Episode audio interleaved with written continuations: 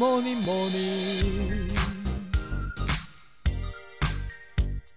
Good morning，大家早安啊！我是营养师杯盖，欢迎收听早安营养。今天是六月二十四日，星期三，大家再忍耐一下，明天就是端午节啦。那说到连假，除了出去玩，一定就是吃大餐了吧？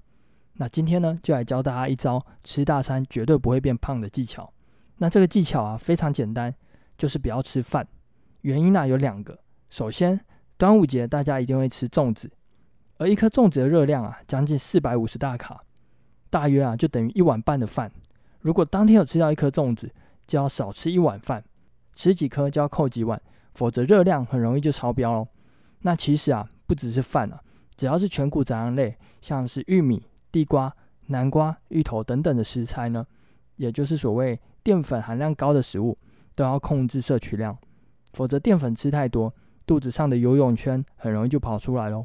再来，聚餐如果是吃合菜的话，也要特别小心啊。合菜往往为了让菜色看起来好吃、有光泽，常常会裹粉过油，或者是用太白粉勾芡。